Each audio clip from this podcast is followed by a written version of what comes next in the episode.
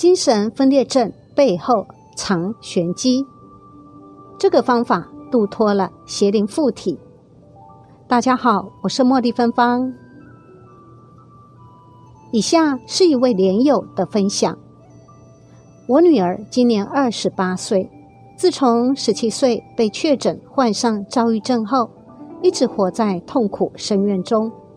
三年前失恋后，情况更是一落千丈。三个月前，突然发狂，用不同的方法自杀。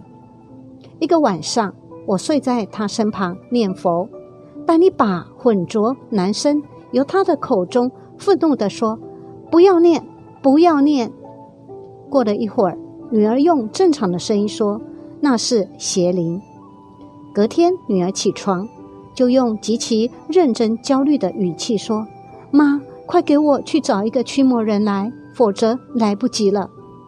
辗转通过莲友替我传来慧净上人的指示，灵体附身的解决方法如下：在一期或几个期，每日虔诚念佛数百声或数千声，请阿弥陀佛救度其附身的灵体，并且加持其女儿业障消除，福慧增长。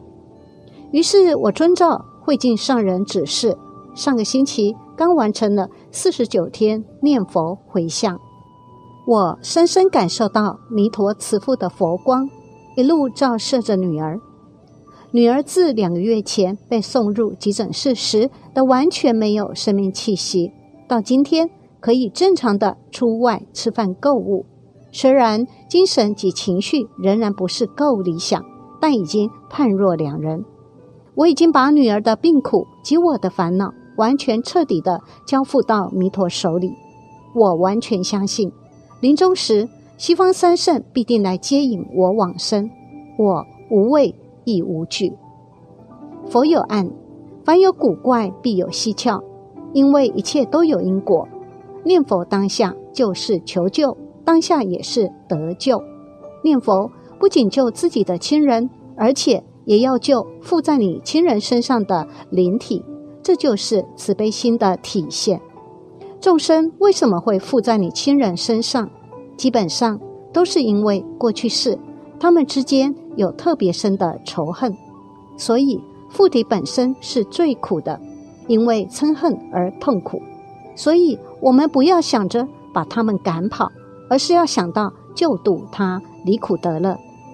以后如果自己或家人遇到此类问题，可参考本文的方法，也就是完全依靠阿弥陀佛的救度。方法略整理如下：第一，每次念佛前合掌祈愿。以下以王小明这个名字为例子：南无西方极乐世界大慈大悲阿弥陀佛。南无西方极乐世界大慈大悲阿弥陀佛。南无西方极乐世界大慈大悲阿弥陀佛，弟子，请您救度附身在王小明身上的灵体，并请您加持王小明业障消除，福慧增长。这个时候，跪、坐、站皆可，有阿弥陀佛的佛像更好，没有也可以，用手机上的也行。第二，虔诚称念。南无阿弥陀佛，数百声或数千声，也可以计时间，建议不少于三十分钟。经常有人问，那能不能默念呢？像这种紧急情况或危急关头，一般建议出声念，甚至大声念佛。念佛就是呼救，呼救自然是大声好。南无阿弥陀佛。三，念佛完毕，千诚念一遍。回向文，以此功德回向给附身在王小明身上的灵体，愿他们能信佛念佛往生极乐。以此功德回向给王小明，愿其业障消除，福慧增长，信佛念佛愿生极乐。以此功德平等施于一切，同发菩提心，往生安乐国。若回向给多个对象、多个愿望，可参考此回向文格式。如此全心靠倒阿弥陀佛的救度，把心放在专念这句南无阿弥陀佛名号，不执着一切境界，也不执着对方说什么话，专心念佛，请佛救度，对一切境界幻象，都以这句南无阿弥陀佛回应，幻境自然消退。印光大师说：“念佛无模式，南无阿弥陀佛。如果为自己念佛，把王小明这个名字改成自己的名字就可以了。如果为别人念佛，也最好劝对方每天至少念佛三十声。如果能这样做，本文的案例用不了四十九天，有可能七天内就有明显的好转。”慧净上人讲一个真实的故事。民国七十三年，也就是一九八四年，我父亲因为罹癌，住在台北三军总医院十一楼七号的病房。平常都是我在那里照顾的。当时隔壁的六号病房住了一位七十岁的老太太，她请一位看护。这个看护是早上八点上班，晚上八点下班。有一天下午，这位看护到七号病房找我，说隔壁的老太太有事要找我，请我过去。我过去时，看到这位老太太卧在病床上，看起来心情非常忧愁，脸色也很憔悴。我问她有什么事情呢？她说她这几天啊，只要一闭上眼睛，就看到两条黑影，看不清楚是谁，而且又有一座山像要。崩塌下来压他一般，所以都不敢合眼，已经好几天没有睡觉了。他问我要怎么办呢？是不是要请师傅来诵经超度呢？我回答他：这两条黑影应该是你过去世的冤亲债主，冤就是你欠他的，他要来跟你讨债；如果是亲，就是你过去的六亲眷属，现在在阴间受苦。要来跟你托事，也就是托梦示意的意思。希望你能够做功德给他。生生世世以来，我们的冤亲债主非常多，但是我们平常看不到。可是等到身体老迈、气血、精神较衰败的时候，往往就会看到。这其实很简单，你不必花钱去请人诵经、拜忏、超度。只要虔诚念南无阿弥陀佛就好了。你能够开口念就开口念，不能够开口念就在心中念。只要虔诚，阿弥陀佛就知道，就能够满他的愿。若是亲人，就可以把他超度；若是冤家，就可以跟他化解。到了你想睡觉的时候，就念一首回向偈：愿以此功德，平等施一切，同发菩提心。往生安乐国，这样就可以了。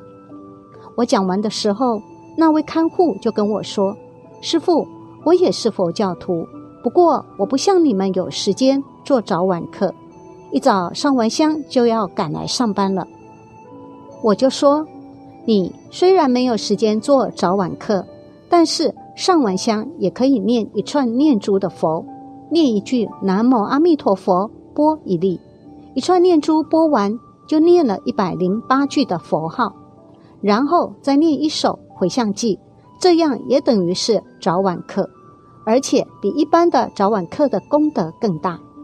你都已经来到佛堂上香了，不念佛就白白离开，这样很可惜。